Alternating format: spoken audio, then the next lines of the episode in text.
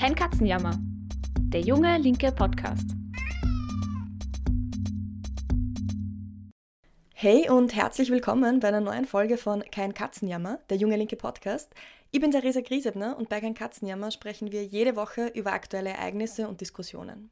Der Podcast wird gemacht von den Jungen Linken. Wir sind eine kommunistische Jugendorganisation aus Österreich. Unser Podcast Kein Katzenjammer richtet sich an alle, die politisch interessiert sind oder die es nur werden wollen.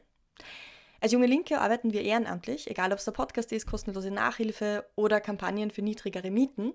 Wir sind aktiv, weil wir was verändern wollen, aber manche Dinge kosten auch Geld. Die Podcast-Plattform, das Drucken von Flyern oder Fortbildungen für Nachhilfegebende. Deshalb freuen wir uns immer über Spenden. Egal ob mit 1, 5 oder 10 Euro, jede Spende hilft, um eine starke Linke in Österreich aufzubauen. Spenden kann man direkt über Spotify oder unter jungelinke.at slash spenden. Wir sind wieder zurück nach zwei Wochen Pause. Man glaubt immer, der Sommer ist die entspannteste Jahreszeit, aber irgendwie muss man neben Arbeit auch noch Urlaub machen und dann geht sich nicht immer alles aus. Ich weiß nicht, ob es euch auch so geht und ihr den Vor- und Nach-Urlaub-Stress kennt. Aber jetzt sind wir wieder zurück und wir schauen heute mal zu unseren NachbarInnen nach Deutschland. Die Deutsche Linke und insbesondere die Partei Die Linke war für Linke und Kommunistinnen in Österreich lange das große Vorbild. Eine linke Partei, die in den Parlamenten fest verankert ist, in den öffentlichen Debatten gehört wird und in den strukturschwachen Regionen im Osten keinen Platz für rechte Mobilisierung lässt. Aber seit einiger Zeit kommen immer mehr Widersprüche zutage, die die Partei in ihren Grundfesten erschüttern. Die AfD ist in den östlichen Bundesländern schon lange auf einem Höhenflug. Öffentlich fällt die Partei, die Linke, hauptsächlich durch interne Streitereien auf und spätestens seit der letzten Bundestagswahl, bei der der Einzug nur durch eine Sonderregelung des deutschen Wahlrechts ermöglicht wurde, scheint der Verbleib in den Parlamenten alles andere als sicher. Aber wie kam es überhaupt zur Krise der Partei? Und vor allem, wie kann sie überwunden werden? Und kann sie überhaupt überwunden werden? Über all diese Fragen spreche ich heute mit Ines Schwertner. Ines war bis vor kurzem Chefredakteurin der deutschen Ausgabe des linken Jacobin Magazins. Sie betreibt den Podcast Hyperpolitik und beteiligt sich intensiv an der öffentlichen Debatte um die Zukunft der Partei Die Linke. Außerdem hat sie letzte Woche auch verkündet, dass sie für die Linke zur Europawahl kandidieren wird. Danke, Ines, dass du die Zeit gefunden hast, trotz turbulenten Tagen und heute im Podcast zu Gast bist. Ja, danke für die Einladung. Ich freue mich sehr. Starten wir gleich rein. Bei der Bundestagswahl im Herbst 2021 kam die Linke nur auf 4,9 Prozent und hat nicht mal die notwendigen 5 Prozent erreicht, um in den Bundestag einzuziehen. Nur durch eine Sonderregelung im deutschen Wahlrecht war es möglich, ich habe es schon gesagt. Seither ist die Partei nicht zur Ruhe gekommen, die Umfragewerte sind schlecht und sogar eine Spaltung steht im Raum. Was mich zuallererst interessieren würde, welche Entwicklungen in der deutschen Gesellschaft und Politik würdest du sagen, führten zu diesem Niedergang? Ja, das ist natürlich gleich eine sehr ähm, schwierige Frage und man muss tatsächlich sagen, dass ähm, die, das Bundestagswahlergebnis einschneidend war, eben weil es so ähm, ganz, ganz knapp war, überhaupt in den Bundestag einzuziehen, aber dass der ähm, schleichende Niedergang eben wirklich schon Jahre davor liegt. Also keine Partei oder kaum eine Partei hat dann so ganz, wenn sie nicht gerade einen riesen Fiasko hat, ähm, hat ähm, ja, hat, äh, da gibt es immer tiefer liegende Gründe. Insofern wird ganz viel, was in den Medien gesagt wird, hier und die Fraktionsspitze versteht sich nicht mit der Parteispitze, das ist ja nur an der Oberfläche. Also das kann nicht der Grund sein für eine historische Spaltung der Linken oder für ähm, so einen Niedergang einer Partei, die sonst so fest verankert war, wie du auch gesagt hast. Also ich würde sagen, dass die, dass die Gründe dafür wirklich sehr viel äh, tiefer liegen ähm, auch schon. Ich habe das witzigerweise bei einem äh, Workshop auch bei eurer Sommerwerkstatt vor zwei Wochen versucht zu erklären, was eigentlich die Gründungsgeschichte der Linken ist und dass man eben sagen muss, durch diese besondere Geschichte von Ost und West und aus zwei verschiedenen Traditionen herkommend, ganz viele linke Gruppen vereinend, war das natürlich schon in der Gründung historisch ganz besonders, wie viele verschiedene linke Strömungen da zusammengekommen sind. Mhm. Man muss aber eben auch dadurch sagen, dass das schon immer so eine Art Kompromiss war, dass die Linke eine Sammlungsbewegung war von ganz vielen verschiedenen Gruppen, die schon immer im Prinzip diese Widersprüchlichkeiten in sich getragen haben, aber zusammengehalten waren von einem Konsens, von einem anti-neoliberalen Konsens und gegen Hartz IV und gegen die ähm, Agenda-Politik von, ähm, von Rot-Grün in Deutschland, also alles, was wir unter Neoliberalismus und, und Deregulierung verstehen, wurde von ähm, Rot-Grün umgesetzt. Das heißt, das hat sehr stark zusammengehalten, ideologisch und auch personell durch wirklich ja, bekannte Personen wie Gregor Gysi, Oskar Lafontaine, Lothar Bisky, also so die Gründungsväter der Partei. Das war eben ganz, ganz lang hat das zusammengehalten und war eben auch erfolgreich. Und Erfolg hält ja auch immer zusammen. Mhm. Aber in dem Moment, wo Probleme entstehen und wo neue gesellschaftliche Krisen dazukommen, also seit 2015 war das Thema Migration sehr, sehr stark vertreten in der ähm, deutschen Linken. Jetzt der, der Krieg, aber auch davor die Ukraine-Krise. Also alle großen mhm. Krisen in der Gesellschaft haben sich auch in der Linken so durchzogen. Und im Prinzip an allen relevanten Themen gab es auch äh, diesen Streit in der Linken und man hatte, man hat es nicht mehr geschafft, diese Widersprüche zu vereinen zu einer Position, hinter der sich alle stellen können in der Partei. Ich glaube, da sind die, die alten Probleme quasi sind wieder hochgekommen und es sind ganz viele neue dazugekommen. Ähm, und der Erfolg hat nicht mehr so zusammengehalten. Das vielleicht als kurze mhm. Erklärung für die letzten 20 Jahre. Es ist immer noch zu, zu wenig, aber um zu verstehen, dass das ein langer Prozess war. Mhm.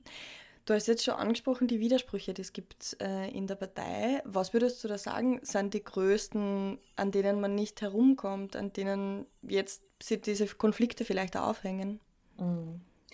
Also ein Hauptwiderspruch, ähm, das, das sagen Linke ja immer gern, aber ähm, einer ist natürlich einerseits die Frage von äh, Regieren und Opposition. Das muss sich auch immer jede Linke äh, stellen und die ist bei jedem äh, bei allen Landtagswahlen immer wieder ähm, aufgekommen.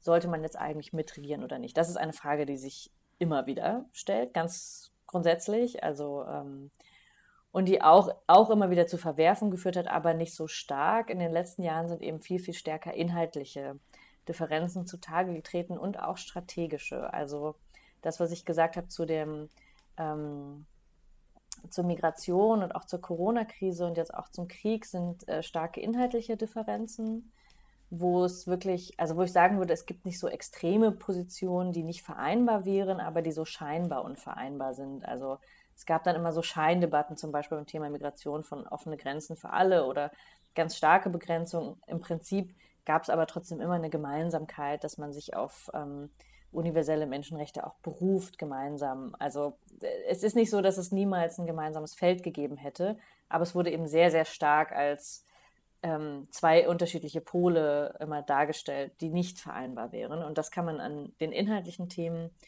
im Prinzip auch so durchdeklinieren. Die strategische Frage scheint mir vielleicht fast die wichtigere zu sein, nämlich mhm. die Debatte darum, für wen man eigentlich Politik macht oder wen man ansprechen will. Und da gibt es diese ganz ungute Debatte zwischen, ja, einerseits Identitätspolitik und Klassenpolitik, die schon seit Jahren die Linke ähm, durchzieht und eben welche Milieus man ansprechen soll. Und das halt ganz stark äh, der Vorwurf da ist, äh, die Linke vertritt nicht mehr die arbeitenden Menschen und vertritt nicht mehr die normalen Leute. Und äh, ja, zugespitzt durch Sarah Wagenknecht, die sagt, ähm, äh, das sind nur noch Lifestyle-Linke. Das ist so an der Oberfläche die Debatte. Aber tiefer liegend stimmt es natürlich, dass man sich fragen muss, für wen spricht man eigentlich an, wen, für wen macht man Politik, wo ist man stark präsent, wo gewinnt man dazu und dort, wo wir verlieren, eben in den strukturschwachen Regionen, woran liegt das? Und das ist ja eine wirklich entscheidende strategische Frage. Die kann man auch nicht ja, hinwegbügeln oder sagen, damit beschäftigen wir uns jetzt nicht, weil das ist augenscheinlich, dass wenn Büros schließen oder man eben verliert in der Fläche, muss man sich natürlich schon fragen, warum, warum ist das so und wie können wir das aufhalten? Also das sind so, das sind so grundsätzlich die Fragen, die die Partei durchziehen, glaube mhm. ich. Vielleicht reden wir über so ein paar Ideen für Antworten oder was, mhm. was deine Idee, Vision für die Partei ist, auch später mhm. ähm, noch.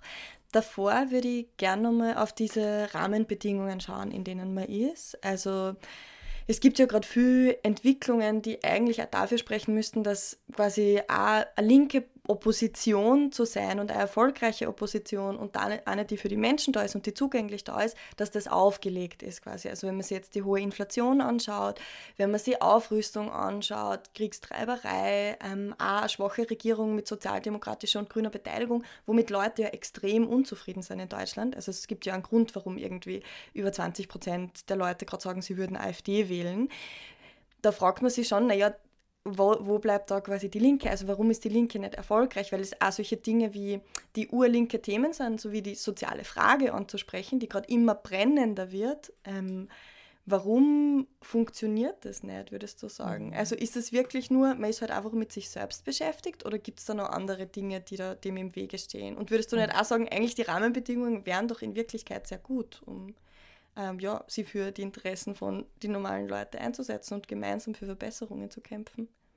Ja, das ist wirklich das große Paradox, dass die objektiven Bedingungen eigentlich danach schreien, dass die Linke nicht nur da ist, sondern dass sie auch sehr stark ist. Und es ist wirklich eine dieser tragischen äh, Momente, dass sie in dem Moment, wo sie so am meisten gebraucht wird, für die Menschen mit sich selbst beschäftigt ist. Das ist ähm, und, das, und das stimmt auch. Also das nehmen auch viele Leute auf der Straße, sagen auch, oder die erste Reaktion meines Onkels, ähm, als ich ihm gesagt habe, ja, und ich gehe jetzt in die Linke, da hat er gesagt, ach, aber die Linke, viel Glück, aber die Linke ist ja so zerstritten. Also mhm. das ist schon ein Eindruck, den äh, jeder mittlerweile bekommen hat. Ähm, aber man muss auch sagen, das ist das Problem, dass die AfD sich wirklich stärker als tatsächlich Alternative, als Systemalternative darstellt in allen Themen. Dass sie das in Wahrheit nicht ist, das muss man immer wieder betonen und auch sagen, dass sie keine Sozialpolitik machen wird und so weiter und so fort. Aber sie stellt sich sowohl im Parlament als einzige wirklich als Partei da, die nicht mit den anderen Parteien äh, zu tun hat, die ganz anders agiert, stellt sich als Antikriegspartei dar. Also diese alles, was die Linke sein müsste, macht die ähm, AfD stärker. Das muss man, also das muss man einerseits sagen. Und durch diese innere Zerstrittenheit der Linken, ähm, die wird natürlich, also die, die drückt sich auch wirklich in unklaren Positionen ähm, zum Teil aus. Also wenn, man, wenn du dann von der einen Seite hast, naja, aber Waffenlieferungen sind okay und von der anderen Seite ähm, ganz strikt, ähm, es, es kann jetzt nur diplomatische Lösungen geben und auf gar keinen Fall Waffen. Und niemand weiß, was ist eigentlich jetzt tatsächlich die Position der Linken und bei der sozialen Frage kommt dieses strategische Dilemma zum, zum Tragen, ähm, dass tatsächlich nicht immer allen klar ist, okay, für wen spricht, für wen spricht die Linke jetzt und was macht sie eigentlich? Also sie ist natürlich die soziale Stimme, das würde ich immer noch, äh, würde ich auf jeden Fall sagen. Aber man muss sich, glaube ich, schon selbstkritisch fragen, warum nehmen die Leute das nicht mehr so wahr? Und das reicht nicht mehr zu sagen, das liegt auch an Regierungsbeteiligungen, das ist vielleicht ein Grund, aber kann natürlich auch äh, andersrum würden diejenigen, die Regierungsbeteiligten befürworten, sagen, die Linke macht ja was ähm, für die Leute, was auch stimmt. Also es gibt sozusagen, ähm, es ist ganz, ganz schwer, diese soziale Frage ähm, zu verneinen für die Linke, weil sie wirkt eigentlich vor Ort sehr gut, aber sie schafft es nicht mehr, das im Großen und Ganzen zu adressieren. Und das ist wirklich ein Problem, weil das, wie du gesagt hast, so eine, so eine Kernaufgabe ist einer linken Partei und sie verzettelt sich so ein bisschen aus meiner Sicht, indem sie ganz, ganz vielen Leuten, ähm, indem sie sagen will, dass wir das alles gut, wir machen bessere Klimapolitik, wir machen bessere, ähm, wir machen bessere Sozialpolitik und wir haben auch eine bessere Finanzpolitik und es stimmt alles, aber man verzettelt sich halt in diesem Ding, bei jeder, in jedem Thema hat man 80 Seiten, kein Mensch liest das. Mhm. Ähm, also die Linke ist überall die bessere Partei, aber es reicht eben nicht, immer nur das bessere Konzept zu haben, sondern es muss eben bei den Menschen ankommen, was, was macht da den Unterschied für mich, wenn ich die Linke wähle. Also mhm. es liegt nicht an fehlenden Konzepten, dass sie nicht die bessere soziale Partei ist, aber tatsächlich fehlt so die Verankerung vor Ort einerseits und auch, glaube ich, übergreifend, dass authentisch klar wird, das ist die einzige Alternative zu dieser jetzigen Regierung und auch zu, zur SPD oder zu den Grünen mhm. ähm, zum Beispiel. Also es gibt auch eine Unklarheit darüber, sind, ist jetzt die AfD unser größter politischer Gegner oder ähm, das, was Sarah Wagenknecht sagt, die, die, Grünen sind unser größter politischer Gegner. Mhm. Allein diese Unentschlossenheit macht, zeigt so ein bisschen, wo, dass es so ein Gezerre darum gibt, gegen wen geht es uns eigentlich und für wen ähm, ja, kämpfen wir eigentlich. Mhm. Ähm, ich finde das total spannend, was du gesagt hast mit diesen Konzepten. Also quasi es klingt ja immer so ein bisschen, als wäre man so der linke Prediger, der dann sagt, ja, wir sind die Besten und die anderen müssen nur daran glauben und die müssen das nur verstehen. Ähm, und das ist halt ja tatsächlich eine Debatte, die wir in Österreich sehr stark geführt haben. Also wir haben, also als wir Junge Linke gegründet haben, haben wir damals gesagt, naja, warum sollten die Leute glauben, dass es mit uns besser ist? Warum sollten sie das uns zutrauen? Die kennen uns nicht einmal. Also das war vielleicht eine andere Ausgangslage als jetzt in Deutschland. Aber man muss das halt auch quasi spüren, dass die Partei auch für einen da ist. Und also das jetzt mein Eindruck von außen aus Österreich. Eben dieses, diese Selbstbeschäftigung, also dass man nicht das Gefühl hat, der Partei irgendwie geht es um mich jetzt als normale Person, als Person, die da in Deutschland lebt, ähm, sondern es ist abgehoben auf eine andere Art und Weise, nämlich mehr in der Selbstbeschäftigung halt einfach, aber hat wenig dann mit meiner Lebensrealität zu tun. Und da würde mich jetzt interessieren, gibt es da irgendwie Debatte auch darum, also wie man vielleicht diese, diese Strategie, diesen Zugang, zu wie kann man auch mehr Zugang jetzt zu, zu den normalen Leuten einfach finden in Deutschland, ähm, wie man das wieder besser schaffen kann in Zukunft. Mhm. Ja, also die Debatte gibt es schon ganz lang. Und ich, äh, es, es fällt mir natürlich schwer, weil ich jetzt die, die Rolle so gewechselt habe. Mhm. Ich habe das jetzt so lange ähm, kommentiert oder beobachtet und jetzt ähm, ja, muss ich muss ich selber Position da drin beziehen. Das ist äh, noch nicht so ganz einfach, aber deswegen, es gibt diese Debatte schon sehr, sehr lang und ich habe das ja auch ganz, ganz lang eben schon ähm, beobachtet, dass das ist eben auch das Paradox, dass vor Ort ganz viele Genossinnen und Genossen an der Basis sehen schon, es muss sich jetzt was ändern. Und wir haben eigentlich auch schon gute Initiativen dazu, also haben wirklich gute Veranstaltungen, einen Mietennotruf oder es gibt schon ganz, ganz lange so ähm, ja, Beratungsangebote und ganz, ganz konkrete Hilfen. Also im Prinzip eben auch genau das, ähm, ja, was, was auch äh, die junge Linke macht, was die KPÖ macht. Also das ist, ist schon in die Geschichte der, der Linken eingeschrieben, ähm, schon von Anfang an, aber man hat es so ein bisschen vergessen oder man kriegt es halt nicht mehr so mit. Das ist halt total tragisch. Also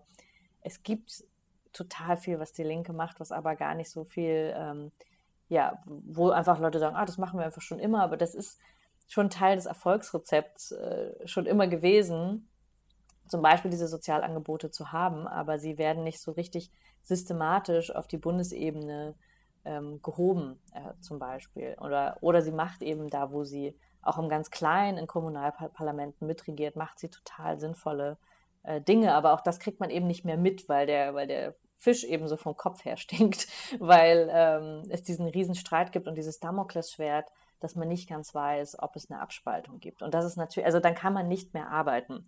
Deswegen gibt es bei ganz, ganz vielen so eine gewisse Lethargie und auch natürlich Müdigkeit, dass man sagt, wir können uns hier unten abstrampeln, wie wir wollen.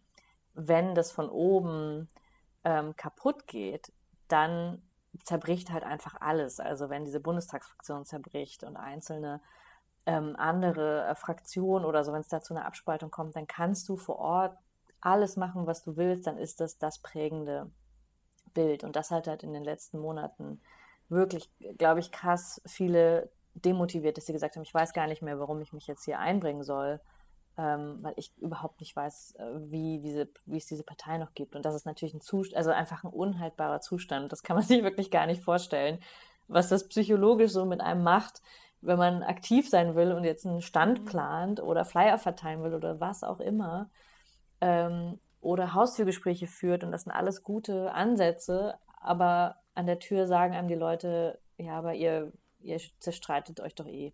So. Mhm. Das ist natürlich extrem demotivierend und das zu überwinden, diesen, also jetzt diese besondere historische Situation äh, zu überwinden und zu sagen, okay, wir, wir ähm, wir verzweifeln daran nicht, sondern wir machen, wir haben einen Blick nach vorne. Mhm. Das ist, glaube ich, total wichtig. Ähm, ich weiß jetzt nicht, ob ich auf deine Frage ausreichend geantwortet habe, aber ähm, doch, das ist auf jeden Fall okay. spannende neue Punkte mhm. aufgeworfen, mhm. Ähm, wo ich gleich nachfragen will. Also auch diese, dieser Konflikt quasi, der scheint ja so, als wären wir da ziemlich in, in einer Sackgasse. Jetzt mhm. ähm, kandidierst du für die Europawahl, mhm. also du hast scheinbar nur Hoffnung, irgendwie mhm. trotz, trotz alledem oder vielleicht auch deswegen, also weil es das vielleicht auch braucht. Mm, und ich frage mich aber so ein bisschen, also auch wie du mir das schilderst, ist das irrsinnig ein großer Konflikt und irgendwie schwer auflösbar einfach auch tatsächlich, weil man schon so tief drinnen steckt. Und da würde mich jetzt interessieren, was, was würdest du sagen, was bräuchte es, damit man quasi sich einfach aus dieser Sackgasse raus in eine andere Richtung bewegen kann? Also welche programmatischen Schwerpunkte, welche strukturellen Änderungen der Linkspartei würdest du dir wünschen, mhm. dass die gesamte Linke auch in Deutschland und die Linkspartei, weil das hängt ja auch zusammen tatsächlich, ähm, wieder gestärkt wird und eben aus diesem Reden und Streiten ins Tun wiederkommt da tatsächlich. Mhm. Also ein wichtiger Punkt ähm, für mich in meinem Nachdenken darüber oder auch wie ich zu der Entscheidung gekommen bin, die ja auch jetzt keine spontane Entscheidung ist, sondern äh, äh, sehr, sehr lang eigentlich habe ich ähm, darüber nachgedacht und auch während ich Texte darüber geschrieben habe, also einen zum Beispiel vor, ich weiß nicht, fast vor einem Jahr oder so, dass ich gesagt habe, ja, die Linkspartei nervt, aber wir werden sie noch brauchen oder wir werden sie vermissen weil es tatsächlich viele in der gesellschaftlichen Linken gibt, die so das Gefühl hatten, ja, die Linkspartei nervt mich und dann ist sie halt weg für ein paar Jahre. Und das finde ich erst, das finde ich äh, kein, das finde ich historisch nicht haltbar, zu sagen, wir haben dann halt mal fünf Jahre keine linke Partei. Da gibt es genug Beispiele ähm, in unseren äh, Nachbarländern und ihr kennt es auch aus Österreich, wenn es keine linke Partei gibt, dann äh, kannst du gar nichts mehr machen. Also du kannst super viele ähm, Demos machen oder gute Aktionen. Und ich war selber wirklich in vielen sozialen Bewegungen immer wieder aktiv oder in Kampagnen aktiv, aber man weiß, dass das nie langfristig, nachhaltig Organisationen, Strukturen aufbaut. Also es ist immer gut, ähm, auch viele kommen, werden politisiert über linksradikale Gruppen oder über Klimagruppen und das ist alles wunderbar. Also irgendwo trifft man das erste Mal auf, auf Politik, das ist natürlich super. Ähm, aber in den letzten Jahren ist für mich dann klar geworden, dass so Organisationen wie Gewerkschaften oder Parteien wirklich diese sind, die langfristig ähm, so dass die Interessen vertreten von der ganz großen Mehrheit. Also ähm, wie gesagt, bei allen wichtigen Themen, die es gibt, aber es muss Organisationen geben, die ähm, das größere Ganze auch zusammenhalten und nicht nur an einem Punkt äh, Themen arbeiten und auch Sachen umsetzen. Das war so meine persönliche Entscheidung und auch zu sehen, ähm, wir können es uns nicht leisten, dass es die Linke für ein paar Jahre gar nicht mehr gibt. Und es ist nicht so leicht, einfach eine andere Partei aufzubauen. Oder es ist nicht so leicht, einfach wieder ähm, so verelendungstheoretisch zu denken, jetzt muss erstmal alles zerstört werden und dann bauen wir alles neu auf. Das finde ich ähm, mhm. nicht richtig, weil es gibt eben noch total viel, was, äh, was zu retten ist, sowieso, also vor Ort eben eh. Ähm, total viele Menschen, die damit äh, dranhängen, die ihr Leben da reingegeben haben. Und ich finde, es ist auch so ein Respekt vor den vor denjenigen, die die Partei aufgebaut haben und da seit Jahren und Jahrzehnten aktiv drin sind, dass man das nicht wegwirft. So, das war das war mein persönlicher ähm, so Prozess in den letzten Monaten, dass ich auch überlegt habe, okay, wenn du das so siehst, dann musst du dir schon überlegen, ob du da nicht selber auch ähm, irgendwie eine mm. Funktion drin mm. hast. Ähm, weil ich könnte jetzt noch zehn andere, hundert andere Artikel darüber schreiben, wie wichtig die Linke ist, aber es macht natürlich schon einen Unterschied, ob man es dann auch selber in die Praxis mhm. umsetzt. Mm. so, das war so meine persönliche Überlegung und trotzdem würde ich jetzt sagen, bin ich nur eine von ganz, ganz vielen. Ähm, ich habe jetzt auch nicht den, den, den goldenen ähm, Weg. Ne? Das ist natürlich mhm. das Problem. Also niemand ist jetzt so die Heilsbringerin, die jetzt sagen kann, so machen wir es aber und dann lösen wir alle Probleme auf ja, das einmal. Zu da schön. Halt genau, und ich habe ganz viele Nachrichten bekommen, wo auch Leute gesagt haben, hier kannst du nicht die ganzen die Streitigkeiten beenden und Sarah und Gregor und Martin und Janine. Ich sage, ja, also klar, das wäre schön, wenn wir jetzt das eine Treffen haben könnten, wo alle Probleme gelöst sind. Aber das darf man sich eben, dieser Illusion darf man sich nicht hingeben, sondern ich glaube, das wird jetzt wirklich ein ganz langer, ganz schwieriger Weg, um da wieder aus dem Tal so rauszukommen. Und dafür müssen sich wahrscheinlich wirklich ganz grundsätzlich Dinge ähm, ändern. Also das eine ist wirklich eine inhaltliche Bestimmung dessen, was verstehen wir unter ähm, Friedenspolitik oder was ist unsere ähm, antimilitaristische Haltung, wie, wie klar ist die, wie grundsätzlich können wir die, ähm, können wir da einen Konsens finden?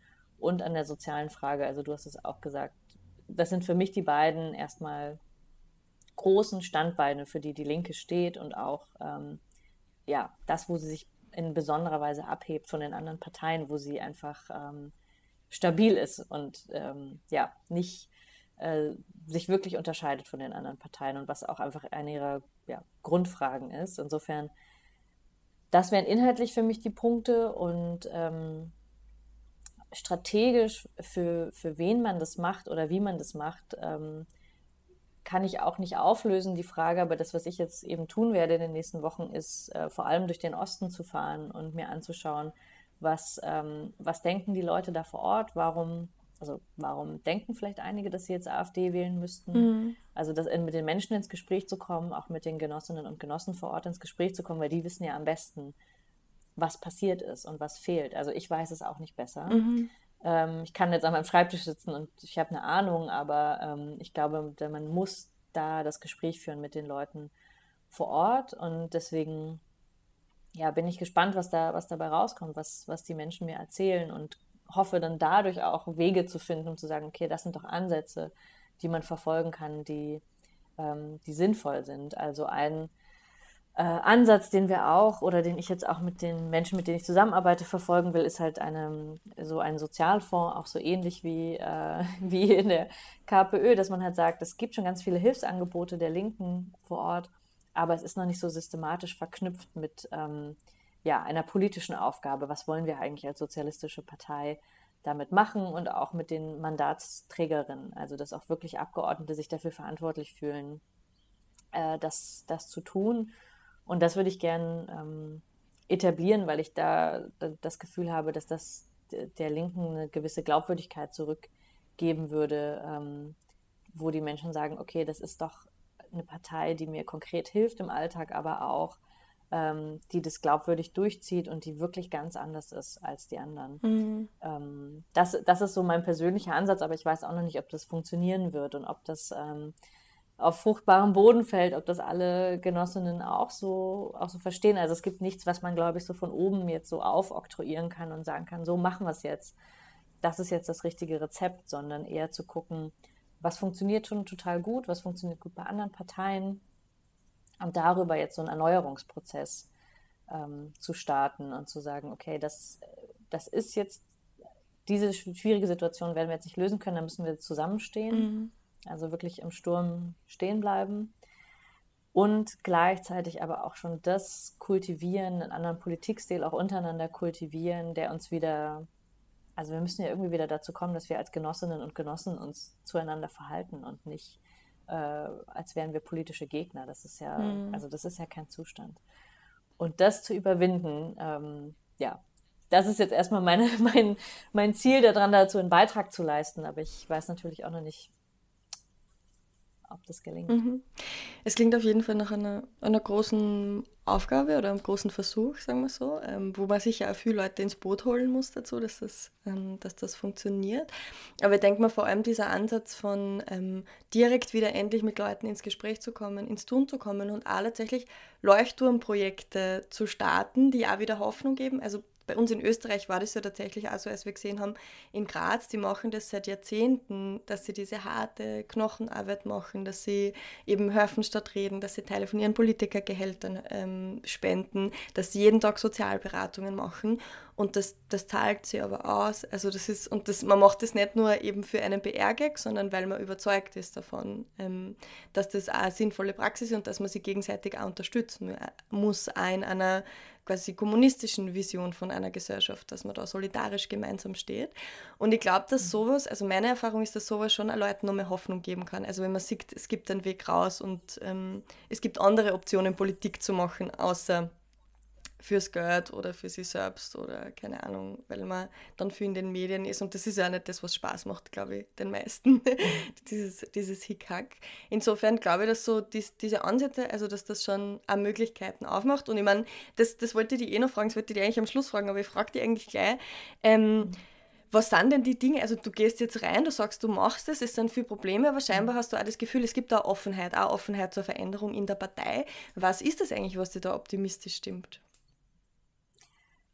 Also tatsächlich diese Erfahrung auch in den letzten Monaten und Jahren mit den Genossinnen und Genossen vor Ort. Also eben das zu sehen oder auch als ich äh, auch äh, zuletzt in Graz war und dann habe ich eine Genossin getroffen aus Stuttgart, die auch ganz begeistert war und gesagt hat, ähm, wir machen auch den, wir machen einen Mietnotruf und wir wollen, wir brauchen aber Unterstützung oder wir würden das gern auch in der ganzen Partei ähm, stärker, ähm, also stärker popularisieren und dass auch andere das machen können. Also es gibt eigentlich total viel eben Aktivitäten, die, die richtig, richtig gut sind. Und da ist mir klar geworden, okay, ist, die Partei lebt ja auch noch. Also das alles, was man in den Medien immer hört und dann natürlich haben bürgerliche Medien immer ein Interesse daran, eine linke Partei zu zerstören. Und deswegen hört man nur, A hat das gesagt, B hat das gesagt und alle sprechen die ganze Zeit über diese Zerstörung und so. Und da hängt man dann eben fest. Aber Leute machen eben jeden Tag eigentlich was. Und ähm, ja, das hat mich, äh, also das hat mich jetzt auch in den letzten Tagen einfach extrem motiviert, wie viele ähm, Genossen mich angeschrieben haben, gesagt haben, komm auch zu uns und lass uns das zusammen machen. Ähm, also da gibt es eigentlich noch total viel Lust, auch wirklich was zu verändern. Und es sind eben auch ganz, ganz viele junge Leute in die Linke eingetreten. Und also in den letzten Jahren gab es da wirklich einen krassen, hat sich, hat sich die Mitgliederbasis einfach nochmal total verändert. Und ich glaube, da sind ganz, ganz viele, die fast da, die einfach darauf warten, dass es jetzt äh, Möglichkeiten gibt, sich mehr einzubringen und auch zu sagen, ich kann auch als äh, die Linke irgendwo auftreten und ich muss mich jetzt nicht dafür schämen oder so, sondern im Gegenteil, die Linke ist so die Partei, wo man, wo man gerne ist oder wo man auch ähm, ja, sich in Bündnissen aktiv beteiligt und wo das irgendwie auch klar ist, ähm, dass, dass die Linke da ein starker Partner ist. Also ich glaube so, man muss sich da überhaupt nicht schämen, ähm, als Partei irgendwo mal mitzumachen und auch einen Beitrag zu leisten, sondern man kann wirklich selbstbewusst sagen, ohne diese Partei gibt es ganz viele Teile der gesellschaftlichen Linken in diesem Land nicht. Ähm, und das muss auch allen klar werden. Also man muss da nicht ähm, ja, anderen hinterherrennen und sagen, darf ich auch mitmachen, sondern man kann schon einfach selbstbewusst sagen, wir haben Strukturen vor Ort und wir haben auch Ressourcen vor Ort und wir werden die aber nutzen ähm, für sinnvolle Dinge. Und das kann man, finde ich, ja, ganz selbstbewusst nach außen vertreten, dass man das, ähm, dass man das macht. Und sich, da sollte man sich nicht kleiner machen, als man ist. Und ähm, ja, so, zu, so, also demütig in der Sache und demütig in der Sache den Menschen gegenüber, aber als Partei schon zu wissen, was ist eigentlich unsere Funktion als Partei gegen andere Parteien, aber auch unsere Funktion als Partei, das fand ich auch so schön, das hat die äh, äh, Sarah äh, einmal gesagt, die KPÖ-Bundessprecherin gesagt, ja, wir organisieren gesellschaftliches Leben. Und das finde ich total, eine total schöne ähm, Vorstellung, dass die Linke auch einfach Feste organisiert und wirklich ähm, ja, Ansprechpartnerin ist für Probleme einerseits, aber eben auch für schöne Momente, die wir gemeinsam feiern können. Das liegt ja auch in unserer sozialistischen Tradition, dass wir das tun. Und das ist einfach total verloren gegangen in diesem Streit um die Richtung. Mhm. Also man sieht, es gibt auf jeden Fall so eine Vision, weil mein, mein Gefühl davor war auch, also wie du gesprochen hast über, über diese Konflikte in der Partei, dass ich mir denke, ja, es ist nicht klar, wohin will man eigentlich, was ist das Ziel? Also sowohl in dem, wen will man organisieren und ansprechen, wie sehr Milieu ist, was wie wo und dann äußert sich das halt in solchen Dingen wie, man hat dann keine, also in der Migrationsfrage gibt es dann unterschiedliche Positionen, in der Kriegs-, äh, also oder Antimilitarismusfrage gibt es dann unterschiedliche Ansätze und so weiter. Aber es hängt ja alles auch damit zusammen, dass man nicht weiß, wohin will man eigentlich ähm, als Partei, wie will man Gesellschaft verändern, wie kann man Gesellschaft überhaupt verändern. Jetzt haben wir viel über die Partei Die Linke gesprochen, ähm, aber es gibt ja auch andere linke Bewegungen, Initiativen, Bündnisse außerhalb der Partei und teilst da eben auch Schnittpunkte, also wo Parteien auch mitmachen und wo du sehr aktiv warst, also bei dieser Initiative Genug ähm, ist genug, die es gegeben hat in Deutschland. Ähm, und du kommst ja auch so ein bisschen aus dem Gewerkschaftsbewegungskontext oder hast den auch viel kommentiert. Und ich muss jetzt sagen, also jetzt haben wir über die Partei geredet, aber auch wenn man sich jetzt so linke Bewegungen anschaut, sind die ersten Eindrücke auch nicht unbedingt rosig. Also ich denke da zum Beispiel mhm. daran, dass es wieder ruhiger wird um deutsche Wohnen und Co. enteignen, wo es ja darum ging, dass quasi die Immobilienhaie nicht die totale Übermacht haben. Ähm, aber auch viele Linke jetzt eben nicht wissen für dagegen Waffenlieferungen, du hast das schon angesprochen. Und auch ein anderes Beispiel wäre nur, dass verhältnismäßig hart die Gehaltsverhandlungen im öffentlichen Dienst geführt wurden und da auch mhm. Abschlüsse unter der Inflation ähm, ja, abgeschlossen wurden. Wie siehst du da die Lage? Also ist es einfach mhm. schwierig gerade als Linke irgendwie Erfolge zu haben, ganz egal ob Bewegung oder nicht? Und woran liegt es, dass das alles quasi, dass es da so Momente mhm. gibt des Aufwallens quasi und dann vergeht das aber auch wieder? Mhm.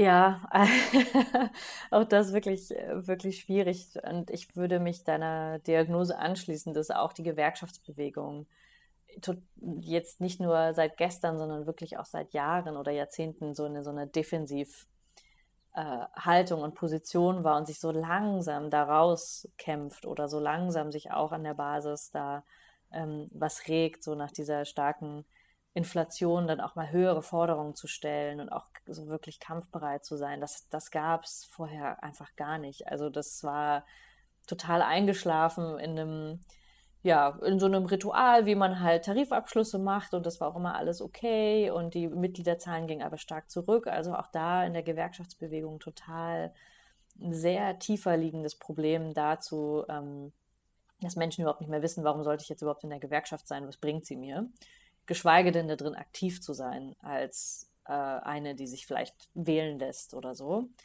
Also das kann man beobachten an der Stelle und bei den sozialen Bewegungen oder bei den ja, ich würde auch sagen, linksradikalen Gruppen hat auch so ein Umdenken stattgefunden in meiner Wahrnehmung darüber, dass es eben tatsächlich nicht mehr reichte, coole Glitzer-Demos zu machen oder überhaupt große Demos zu machen, die alle wunderschön waren, wo wir uns alle gern dran erinnern. Ähm, aber wo wir auch feststellen mussten, was hatte das jetzt eigentlich für einen langfristigen Effekt oder hat das irgendwie Politik, hat das Machtverhältnisse wirklich verschoben? Ähm, also das war, glaube ich, schon so eine Einsicht jetzt auch bei vielen linken Gruppen, dass sie so gesagt haben, okay, wir müssen jetzt was machen, was wirklich, ähm, wo, wo, wo wirklich sich was verändert. Und bei Deutsche Wohnung Co. enteignen war das so der Versuch über das Grundgesetz und über den Volksentscheid, also irgendwie ein unübliches Mittel eigentlich für Linke, mhm. das zu nehmen, um eben zum Beispiel die großen Immobilienkonzerne zu vergesellschaften. Und das war ein riesiger Erfolg und auch wirklich mit ganz anderen neuen Methoden eben zu sagen, wir müssen Unterschriften sammeln, wir müssen rausgehen, mit den Leuten reden, es, aus der linken Blase rauszukommen und so. Wir müssen mit tausenden Menschen reden, wir müssen das wirklich systematisch machen. Wir können jetzt nicht einfach das dem Zufall überlassen, ob das Thema gerade ähm, in den Medien ist oder nicht, sondern wir müssen das Thema setzen und uns wirklich an die Grundbedürfnisse der Menschen orientieren das war alles richtig. Also ich habe es ja selber mitgemacht. Ähm, das war auch eine wirklich wichtige Erfahrung, dass man auch sowas mal wieder gewinnen kann. Mhm. Also es war das erste Mal in meinem Leben, dass ich überhaupt irgendwas gewonnen habe auf der Linken, so nennenswert. Aber eben gleichzeitig auch, dass man gesehen hat, okay, die Institutionen sind so stark und die Kapitalinteressen sind so stark, dass das natürlich nicht sofort umgesetzt wird ähm, und sich alle freuen, obwohl man eine Mehrheit gewinnt dass die Regierung das einfach verschleppen konnte. Auch, also und dass die Linke auch, weil sie zu schwach war in der Regierung, das nicht mit umsetzen konnte. Und da habe ich auch gemerkt, du kannst als Initiative so gute Sachen machen, wie du willst. Ähm, wenn es keine linke, keine starke linke Partei gibt, die das auch umsetzt und die Interessen auch im Parlament vertritt, ähm, stößt du da immer wieder an Grenzen. Und das war eben bei Genug ist genug auch so dass wir eine tolle Dynamik hatten und wirklich tolle Beschäftigte gezeigt haben und gesagt haben, hier und hier sind große Rallyes, große Kundgebungen, wo Beschäftigte sprechen und ähm, oder Leute, die in Armut leben, die endlich zur Sprache kommen. Das war alles, also der Ansatz ist total richtig gewesen, glaube ich. Das war ähm, schon besonders auch für die deutsche Linke, dass man das, dass man das macht, dass man nicht so die üblichen Verdächtigen und Funktionäre sprechen, sondern wirklich die Menschen selbst ähm, aber auch da natürlich, wir haben keine gesellschaftliche Macht entwickelt oder ähm, langfristige Strukturen aufgebaut, so ohne Ressourcen, ähm, die dann die Leute auch bei der Stange halten, sondern wir waren eben dann im, im Herbst oder auch im Frühjahr aktiv und haben die Streiks begleitet und das hat viele politisiert, also viele, die auch das erste Mal dann gesagt haben, ich, das, das hat mich jetzt äh, dazu gebracht, mich an, zu engagieren. Ähm, aber wir waren nicht in der Lage, das jetzt langfristig aufzubauen. Mhm. Und das ist halt wirklich, das ist eine Lehre daraus, zu sagen, soziale Bewegungen sind, sind gut und richtig und Kampagnen, auch die so Ein-Punkt-Kampagnen sind, die ein bestimmtes Ziel haben, ist natürlich total wichtig, dass man auch mal diese Siege hat. Ähm, Aber meine Erfahrung eben ist jetzt so, ohne eine starke Gewerkschaft oder eine starke Partei, die das so zusammenhält ähm, und tatsächlich auch umsetzt, ist das auch eine große Frustrationserfahrung. Also ich hatte große Sorge, dass jetzt auch bei Genug ist Genug und auch nach, den, nach diesem Gewerkschaftsstreik-Frühling, dass viele sich wieder zurückziehen in die politische Apathie und Isolation, weil sie sagen, jetzt habe ich mich wochenlang so reingehängt und es ist trotzdem nichts geworden. Mhm. Und es gehört für uns als Sozialistinnen und Sozialisten dazu, zu sagen, es ist eben sehr, sehr langer, steiniger Weg. Ähm, und da gibt es auch immer wieder diese, diese Rückschläge. Aber wir haben eine Struktur, die einem Halt gibt und die einem auch das ähm, erklärt und sagt, das ist, das ist historisch immer wieder so passiert, dass man sich wirklich reinhängt und dann aber trotzdem verliert, weil eben der Gegner so, so stark und so mächtig ist. Und es ist eine ganz, ganz lange Auseinandersetzung das ist ja etwas, was jeder für sich so, so lernen muss, dass man dieses, mit dieser Frustration mhm. umgehen kann ähm, und nicht irgendwie enttäuscht ist und sich eben wieder alleine zurückzieht, sondern dass die Gruppe immer noch da ist, in der man mhm. sich engagiert und dass man wirklich auch mal langfristig an einem Thema dran bleibt und sagt, wir bleiben jetzt an diesem Wohnthema dran, bis wir gewonnen haben und machen das jetzt nochmal weiter. Und ähm, ich glaube schon, dass in den letzten Jahren, wie gesagt, so ein Umdenken stattgefunden hat oder das passiert jetzt gerade ähm, und das ist auch nicht nur in Deutschland so, sondern ja auch in anderen Ländern, dass man eben sieht, so, okay, die Linke hat ihre, wechselt ihre Strategie jetzt wieder dazu, zu einem wirklich systematischen Machtaufbau. Das würde ich sagen, ist, ist so ein, ein wichtiger Umschwenk gew gewesen, sowohl jetzt in der Gewerkschaftsbewegung als auch ähm, in den sozialen Bewegungen, auch in der Klimabewegung, nämlich auch diese strategische Debatte war, um die großen Demonstrationen allein reichen nicht mehr, die Aktionen zivilen Ungehorsams allein reichen nicht, sondern irgendwie brauchen wir auch starke politische Bündnisse oder gehen vielleicht sogar auch in Parteien, um unsere Interessen da zu vertreten. Also diese, diese, ähm, ja, diese Bewegung nehme ich auch wahr und ich bin gespannt, wie das, wie das, ähm, ja, wie das sich weiter trägt. Aber das ähm, scheint mir so jetzt ein Weg zu sein, um aus dieser, wie du auch sagst, so Lethargie an allen Ecken und Enden rauszukommen. Mhm. Ja, und eben auch diese, diese Orientierungslosigkeit, in der man gerade ist, oder? Und dann versucht man in diesem mhm. Projekt, im jenen, aber es gibt kein, kein größeres Ganzes, keine gemeinsame Strategie, keins, wo das hinführt. Weil, ähm, mhm. also diese Frage von, ähm, man führt einen Kampf irgendwie und dann hat man den eigentlich gewonnen und dann wird es nicht umgesetzt. Und diese Frage von eben, geht es dann in Frustration und man zieht sich zurück und macht dann nichts mehr, weil man hat eh alles gegeben und jetzt funktioniert es nicht. Oder schafft man es dann als Organisation zu sagen, ähm, das ist jetzt genau der Grund, warum es noch mehr braucht, weil das, woran das Ganze gescheitert ist, sind die Widersprüche, die da sind und die aufgehoben werden müssen. Also sowas wie, dass halt Immobilien gibt, die natürlich weiter Profit machen wollen. Also dass halt das eigentlich auch nochmal, und das müsste Organisation Motivation halt schaffen, den Ansporn zu schaffen, dafür dann zu sagen, ja, und deswegen müssen wir noch mehr und noch länger uns einsetzen, aber halt nicht nur quasi die, die kurzen Kämpfe ähm, führen, die dann auch ähm, sehr anstrengend sind und dann vielleicht auch ein bisschen sagen wir, atemlos machen für kurze Zeit, sondern das lange Spiel zu spielen, so quasi die längere Perspektive. Ähm, Finde ich total spannend, auch den Einblick nochmal von dir. Wir sind, jetzt, wir sind jetzt nämlich leider schon am Ende der Zeit. Ich hätte noch ein paar Fragen mitgebracht, mhm. aber ich finde, das ist insofern ein schöner Abschluss, als dass ähm, das so ein bisschen aufzeigt, warum es Partei überhaupt braucht. Also warum Partei so zentral und wichtig ist, weil das halt der Ort auch sein kann, wo diese ganzen Dinge zusammengeführt werden. Also zu sagen, es gibt irgendwie mhm. Bewegungen, die für etwas kämpfen, es gibt Gewerkschaften, es gibt Leute in, an, an der Basis, die sich einbringen wollen, aber Partei ist halt dann auch stark oder man kann wirklich Veränderungen machen, wenn man ein gemeinsames Ziel hat, das auch langfristig ist und das alles zusammenführt und im Austausch steht miteinander. Ähm, genau. Ich habe nur, noch, nur als letzte Frage, gibt es noch irgendwas, ähm, also einerseits, wo kann man mitverfolgen, was sie so tut in nächster Zeit, weil mhm. ich glaube, es werden viele Leute gespannt verfolgen auch. Also was passiert jetzt, diese sehr offene Situation meines Erachtens noch auch in der Linkspartei, also wohin sie das ähm, quasi entwickelt, ob das Erfolg hat, ob man sich da die Zähne ausweist, das wird man sehen. Ähm, mhm. Ich fände es auf jeden Fall cool, wenn wir weiter im Austausch bleiben, also Österreich, Deutschland und wir werden das auf jeden Fall weiter verfolgen. Genau, vielleicht kannst du uns noch sagen, ähm, wo, wo kann man da zuschauen, was sich so tut, auch auf deiner Osttour zum Beispiel. ja.